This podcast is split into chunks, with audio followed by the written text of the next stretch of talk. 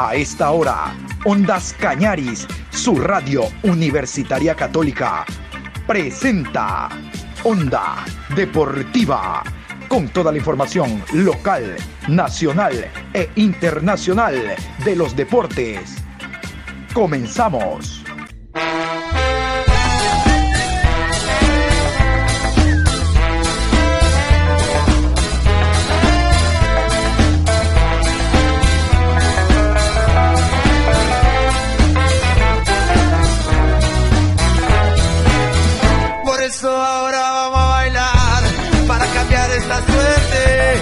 Sabemos gambetear para ausentar la muerte.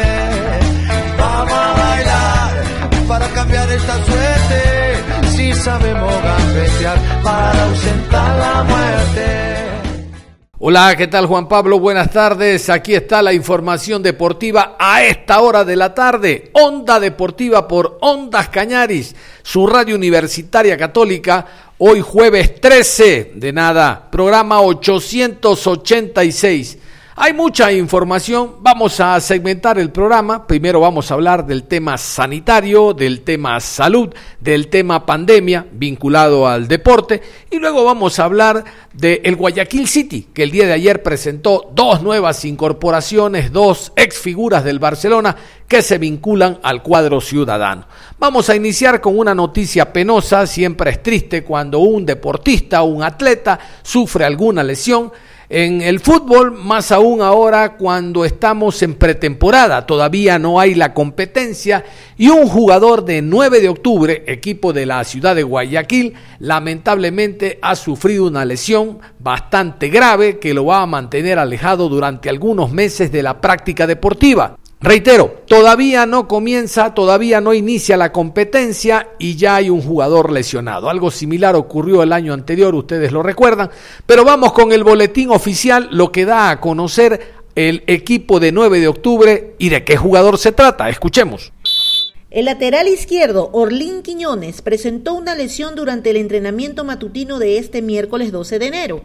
Luego de someterse a varios estudios, se pudo contrastar que el jugador sufrió una fractura de peroné de la pierna izquierda, por lo cual se tomarán las medidas pertinentes. El tiempo de baja estimado es de tres meses. Escucharon, el tiempo de baja estimado es de tres meses. Bueno, eh, éxitos eh, y pronta recuperación para el lateral izquierdo de 9 de octubre que estuvo en la selección ideal del año 2021. Otros pusieron a Mario Pineida, particularmente mi voto fue por el jugador Orlín Quiñones por el buen año que hizo.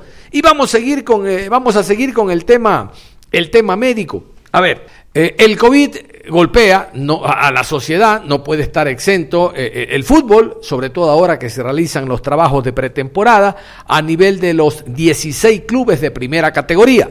De hecho, les contamos de que los clubes antes de iniciar los trabajos de pretemporada se realizan los jugadores los chequeos médicos y cada tres, cuatro días vuelven a realizarse los chequeos.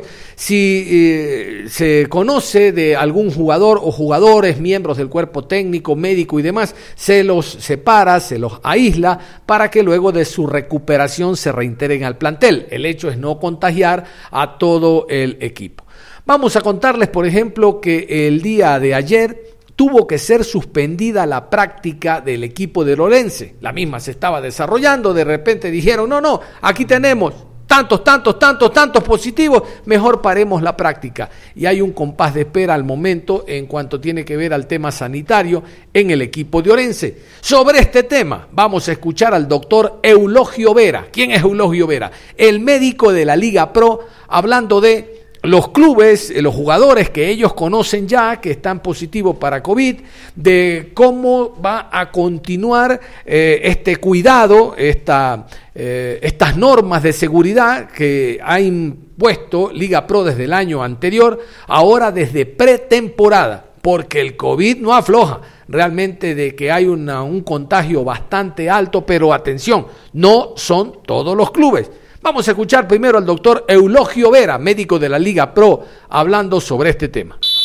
Nosotros trabajamos de cerca eh, con los clubes, eh, todos los clubes y su mayoría están ya eh, en trabajos de pretemporada y pues eh, hemos hecho seguimientos de cerca de los casos y bueno, efectivamente, eh, la mayoría de los clubes presentan casos. En, en, esta situación en especial, hoy es un poco mucho más fácil poder controlar el contagio porque los clubes no están en competencia en este momento, de tal forma que son poblaciones aisladas, poblaciones cautivas.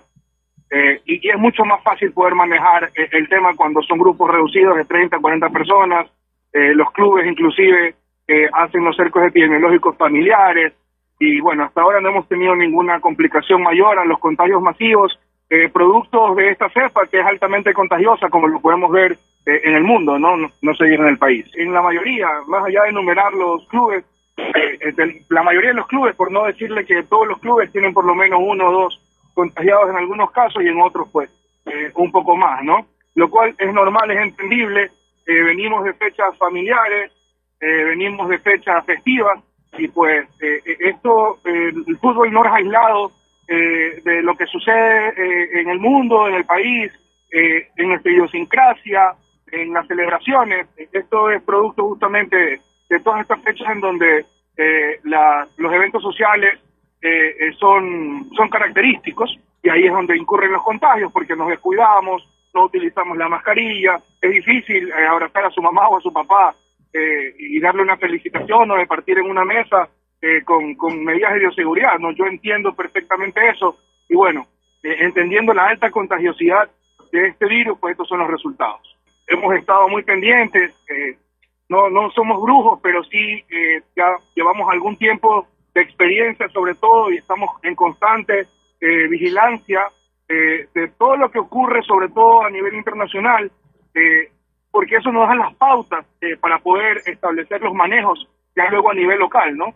Eh, era esperado, sí, correcto, eh, no, no, no, es, no es menor, no es no preocuparse, todo lo contrario, pero lo que sí da tranquilidad es que tenemos en este momento varios procesos, pues que la mayoría de los jugadores están vacunados, luego que son deportistas de alto rendimiento, luego que tenemos la experiencia anterior para poder manejar los casos con mucho mejor criterio que pues al inicio donde todos recordamos perfectamente lo que pasó. Lo, lo importante siempre de las planificaciones es que se pueden mejorar y que entendiendo que los escenarios siempre van a ser flexibles y dinámicos en cuanto a la pandemia, nosotros tenemos que estar eh, a la vanguardia y por supuesto que eh, los cambios que se dan eh, son justamente tal vez del tipo de pruebas, de los tiempos de prueba, de los tiempos de aislamiento, porque esto es lo que va, va evolucionando, ¿no? Cada vez sabemos un poco más cuál es el comportamiento del virus, cada vez sabemos más cuánto eh, eh, es el periodo de aislamiento, sabemos mucho mejor cuáles son las medidas. Entonces, esos criterios técnicos, eh, más bien específicamente sobre el manejo de los casos, pero luego en términos generales, los protocolos se mantienen, los periodos de pruebas, las pruebas que realizamos, los controles, porque eso es lo que nos ha dado éxito, eso nos permite haber terminado compitiendo sin ninguna para, sin ningún problema, e inclusive con público. Recordemos que eh, tenemos protocolos inclusive de entrenamiento, eh, que todos recordamos fueron establecidos eh, en, el, en el 2020 para poder retornar primero a los entrenamientos y luego pudimos retornar a la competencia. si, si hacemos un poquito de memoria, no podíamos ni entrenar, estábamos todos en absoluto claustro, con prohibiciones de, de salida y de realizar las actividades normales y bueno, eh, con todos estos, estos procedimientos pudimos volver a los entrenamientos y es lo que se está practicando en este momento en los clubes. Y uno de los equipos que lamentablemente ha sufrido este azote, este contagio por el virus, es Liga Deportiva Universitaria de Quito. Vamos a escuchar al doctor Richard Cabezas, el médico de Liga de Quito, nos comenta a continuación sobre el contagio que han sufrido algunos jugadores y el trabajo, cómo se está realizando para que eh, a la brevedad posible estos jugadores logren reintegrarse al plantel de primera categoría. Buenas tardes, soy Richard Cabezas, médico de Liga. Estoy aquí para presentarles el informe médico al 11 de enero del 2022. Quiero contarles primero que tenemos tres jugadores que siguen con su plan de recuperación, el caso de Adrián Gavarini, Kevin Mercado y Lucas Villarroel. Bueno, tenemos el caso de Adrián Gavarini, él ha venido trabajando con su fisioterapista en Argentina, en constante comunicación con Fernando Isa, nuestro fisioterapista avanza bien y tiene previsto retornar al país del 20, así que el 21 de enero será evaluado por, los fisioterapistas de aquí y planificaremos el resto de su trabajo. Claro, este trabajo está previsto continuar por lo menos hasta mayo del 2022. El caso de Kevin Mercado, él está llegando a la mitad de su proceso de recuperación, está trabajando muy bien, así que con él asimismo tendremos previsto tenerlo afuera, entrenando con el grupo aproximadamente en abril.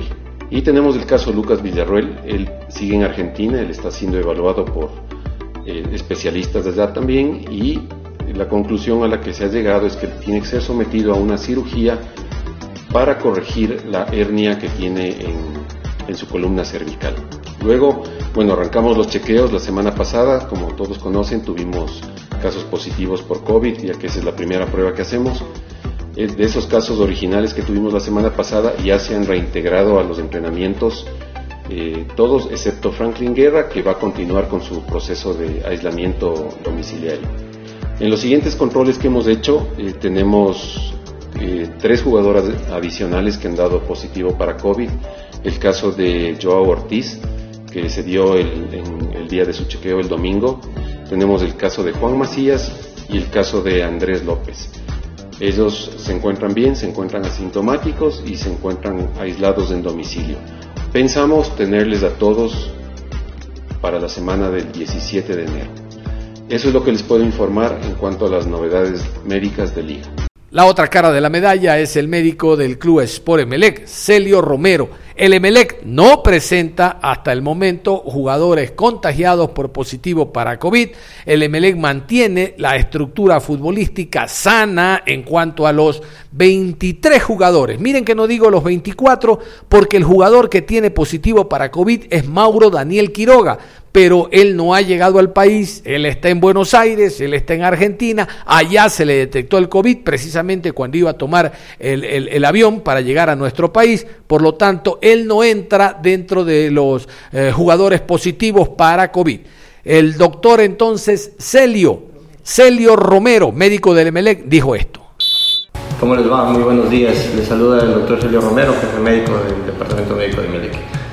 Bueno, eh, para darles un resumen, hemos iniciado la pretemporada con los chequeos médicos. Previamente los jugadores acudieron con una prueba PCR negativa para poder ingresar aquí a los predios del club. Y durante los primeros días lo que hemos hecho es eh, el examen integral que solicita la FIFA, es decir, la historia clínica, el examen visual, el examen auditivo, el examen odontológico, eh, la prueba de esfuerzo, el electrocardiograma, el ecocardiograma y los test musculares para salto y para fuerza. Eh, la parte nutricional, que ha sido un complemento esencial para poder tener una visión integral del deportista y a partir de esto pues entregar los datos para que el cuerpo técnico y el preparador físico puedan desarrollar los trabajos de pretemporada y poder llegar de mejor manera a los partidos de campeonato. Y otro de los equipos que tampoco presenta contagio es el Barcelona. Ustedes recuerdan, iniciando la pretemporada se conoció el positivo del jugador Carlos Garcés, pero antes de que inicie la pretemporada, él en las vacaciones dio positivo eh, para COVID, por lo tanto el aislamiento lo hizo de manera particular y una vez que estuvo recuperado se integró a las prácticas del Barcelona, así que tampoco cuenta. Creo que estos temas son importantes de tratar porque el fútbol no está exento de que los jugadores, cuerpo técnico, utileros, eh, eh, los mismos dirigentes eh, se contagien con COVID. por ejemplo, y voy a, matizar la nota de médica a nivel nacional con lo que está ocurriendo en la República de Perú.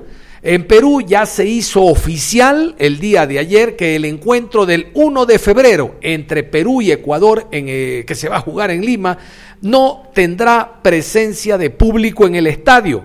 Esto es oficial. Ese partido no tendrá presencia de público en el estadio.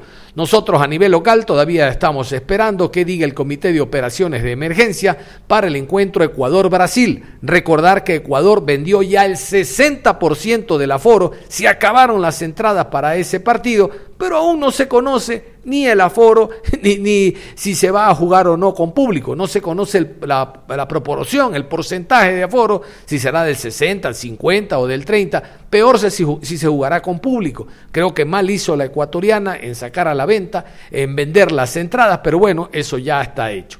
Volvemos, aquí está el comunicado que se dio a conocer desde Perú en torno a que el encuentro Perú-Ecuador para el 1 de febrero se jugará sin público.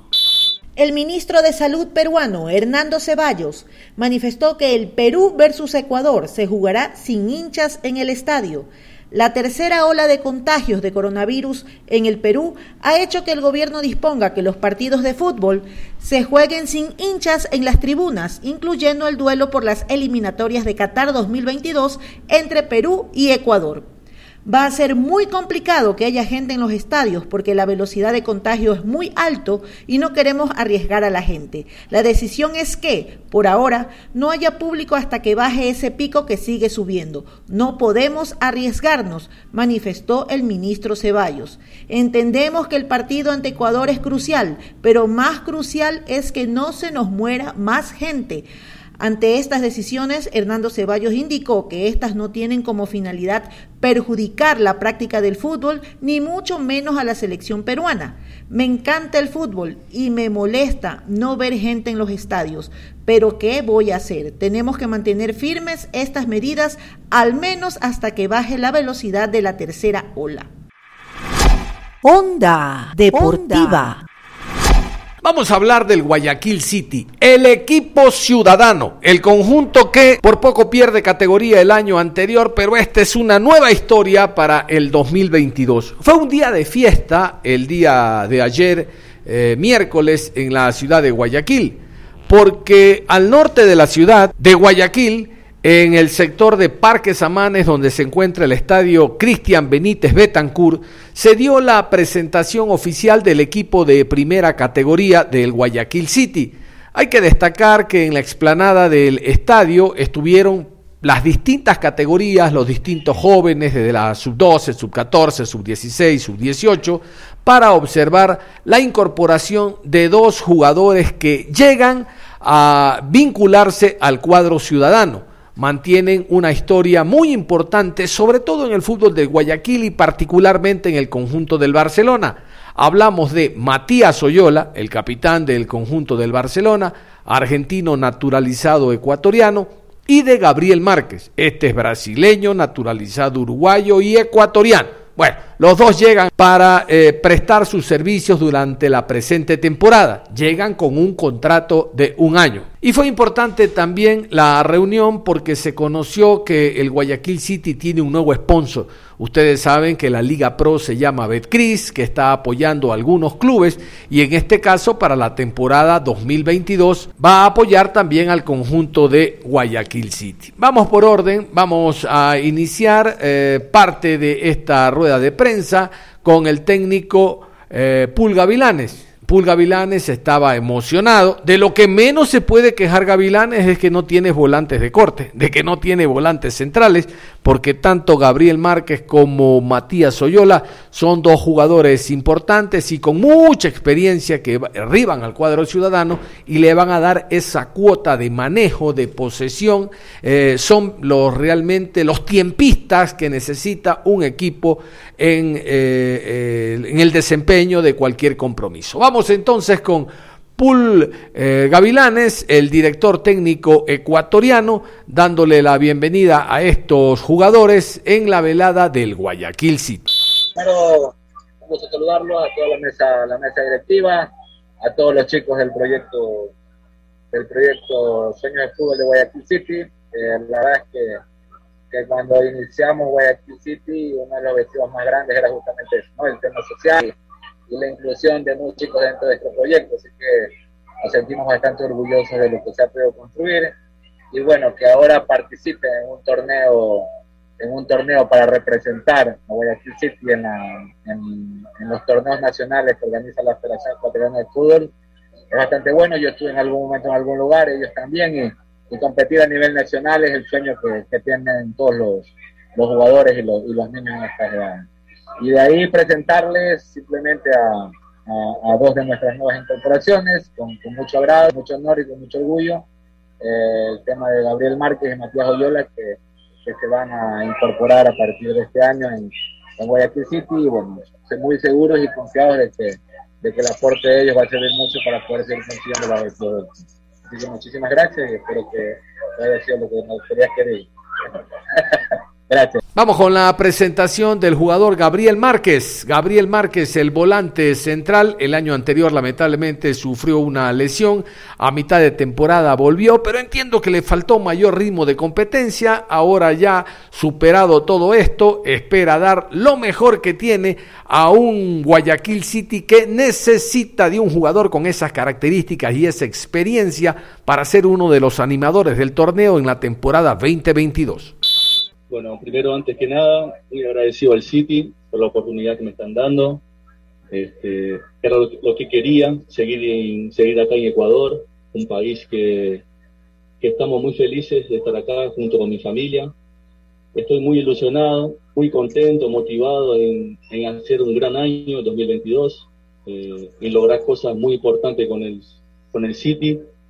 Por, por lo poco que hemos entrenado con el plantel, Hemos visto cosas muy buenas en todo sentido, eh, organización, estructura, chicos que tienen gran futuro, así que bueno, muy ilusionados, esperemos hacer un gran año, clasificar las copas eh, y por qué no pelear, pelear en un torneo, un campeonato Liga Pro. Y luego vamos con la presentación del jugador Matías Soyola.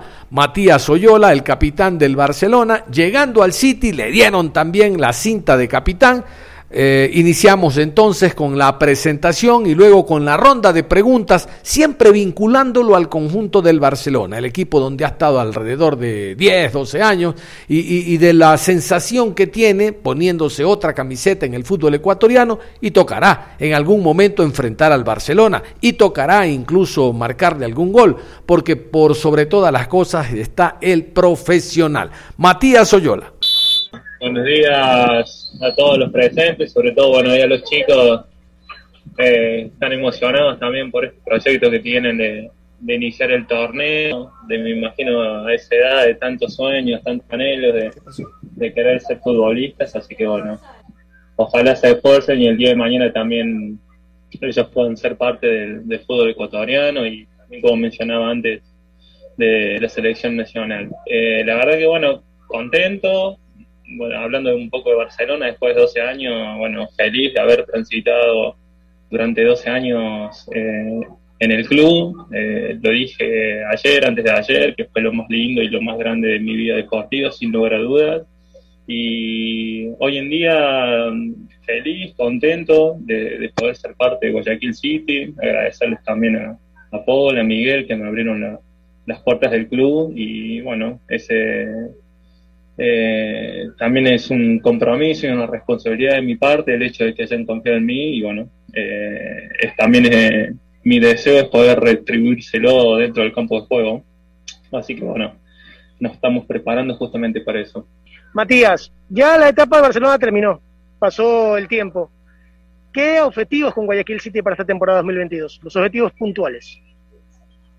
Bueno, un poco de lo que mencioné recién, ¿no? Eh, eh, el comprometerse a, dar todo, el 100% de cada uno de nosotros, tanto Gabriel y yo, lo hemos hablado también. Eh, venimos, somos nuevos, lo que hemos hecho antes poco importa, sino más bien el día a día de que también demostrar que estamos bien, de que queremos jugar. Eh, hay un excelente plantel, hay grandes jugadores también y, bueno, y ganarse un puesto también desde el primer día de entrenamiento. Eh, después las, aspiraciones eh, individualmente, exponerse bien físicamente, futbolísticamente y tratar de ganarse un lugar. Y lo más importante, que es lo colectivo, tratar de, hacer un gran torneo, eh, de soñar con terminar lo más arriba posible, de alcanzar un ingreso a algunas copas.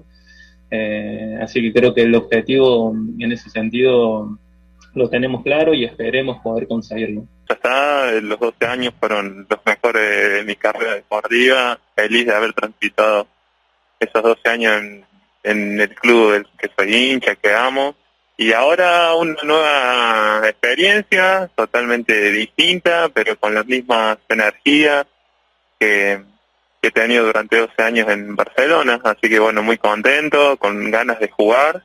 Eh, por eso también acepté el desafío de venir acá, eh, de prepararme de la mejor manera y de estar a la altura de las circunstancias del equipo y lo que quiere también el, el cuerpo técnico. ¿Tu ofertas afuera de Barcelona, aparte de la de Guayaquil? Eh, tuve, sí, pero bueno, siempre mi idea ya era clara de, de quedarnos acá en, en, en, en Guayaquil, eh, donde también nos sentimos, donde mi familia está tan arraigada a la ciudad, así que bueno, era, era quedarse acá en Guayaquil, por suerte salió el City y bueno, si no iba a ser un retiro forzado, así que bueno, contento de que se me haya dado esta posibilidad. Oye, Barcelona, ¿cómo tomarlo más allá del hincha? En su momento, quizás tienes un año aquí con el Guayaquil City, el próximo ir a otra función por Barcelona, hablar con, con la dirigencia y ver cómo te puedes involucrar. Hoy por hoy pienso solamente en el día a día, en el City. Eh, Barcelona me hubiese encantado terminar mi carrera deportiva ahí en, en Barcelona, pero bueno, no, no,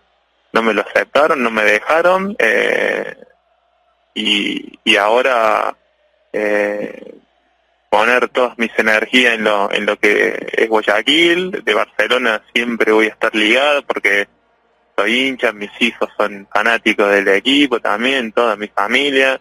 Voy a seguir siempre pendiente de lo que le pasa al club, esperando que le vaya bien.